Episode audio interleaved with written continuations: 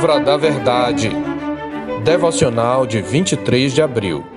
A comunhão cristã e seus amigos inseparáveis. Da multidão dos que creram era um o coração e a alma.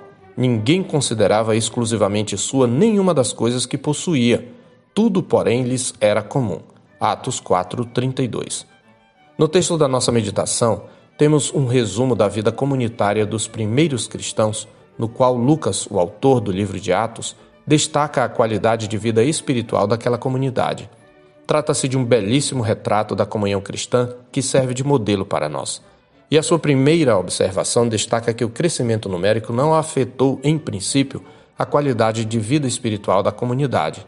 Da multidão dos que creram, era um o coração e a alma, registra o evangelista. Observe o claro contraste entre multidão e um acrescentando brilho à unidade. Aqui aprendemos que a quantidade não é necessariamente inimiga da qualidade, mas o que conferia qualidade ao crescimento numérico daquela igreja. No nível mais geral, era um ambiente de profunda comunhão que é retratado na frase: Ninguém considerava ou originalmente dizia ser sua nenhuma das coisas que possuía. Tudo, porém, lhes era comum. Mas de onde brotava essa comunhão? Uma causa inegável está no versículo anterior e é enfatizada em todo o livro de Atos: a atuação do Espírito Santo que havia descido sobre a igreja. No verso 31, anterior ao nosso texto, Lucas registra que, tendo eles orado, tremeu o lugar onde estavam reunidos. Todos ficaram cheios do Espírito Santo e, com intrepidez, anunciavam a palavra de Deus. Diante da perseguição, aqueles irmãos ergueram unânimes a voz em oração e pediram a Deus que lhes desse intrepidez para pregar o Evangelho e que estendesse sua mão para confirmar a mensagem. Leia Atos 4, 23 a 31. Além da intrepidez pedida, Lucas mostra em nosso texto que, pelo mesmo Espírito, Deus lhes deu um ambiente de renovada comunhão. Vemos assim que a beleza da comunhão cristã brota do Espírito Santo e certamente tem na oração comunitária uma de suas causas instrumentais. Trata-se de um ciclo virtuoso. A igreja cheia do Espírito tem um compromisso com a oração comunitária e, por meio dessa oração e comunhão, torna-se mais e mais cheia do Espírito Santo. Há outro fator por meio do qual o Espírito Santo edificava essa comunhão. O versículo seguinte destaca o poder do testemunho apostólico, ou, como Lucas já tinha relatado em 2,42, a doutrina dos apóstolos, cuja ênfase era o fato da ressurreição de Cristo. Ele observa que, com grande poder, os apóstolos davam testemunho da ressurreição do Senhor Jesus e em todos eles havia abundante graça. O testemunho da ressurreição de Cristo pelos apóstolos é um dos principais destaques do livro de Atos, especialmente nos primeiros capítulos. A ressurreição de Cristo foi a vindicação da sua justiça e da nossa justificação por meio da sua morte. Foi também a vindicação do seu senhorio sobre todas as coisas como testemunhou Pedro em seu primeiro sermão após o Pentecostes. A este Jesus Deus ressuscitou, do que todos nós somos testemunhas.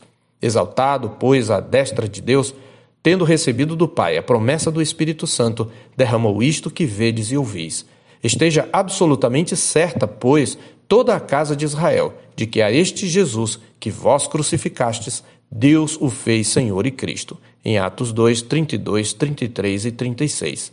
A oração e a proclamação do Evangelho eram, portanto, meios de graça pelos quais Deus, o Espírito Santo, enriquecia a comunhão dos crentes.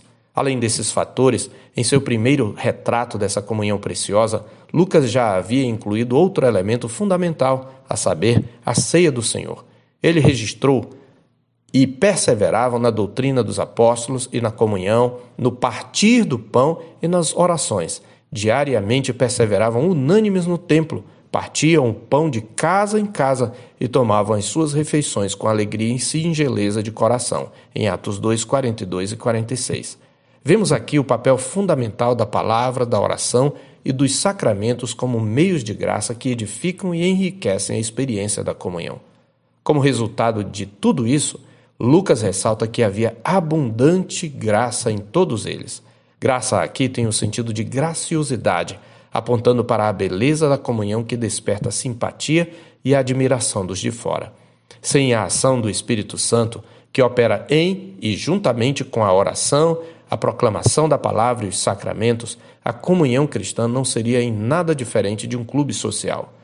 Pela ação do Espírito Santo na comunidade reunida, no entanto, há uma vívida experiência da presença de Cristo.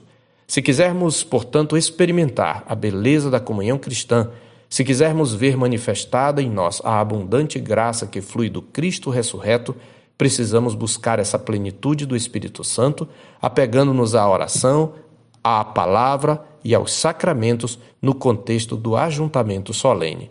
Não é à toa que Paulo, em sua exortação quanto à plenitude do Espírito Santo, mostraria essa relação entre o Espírito e a comunhão cristã num ciclo virtuoso.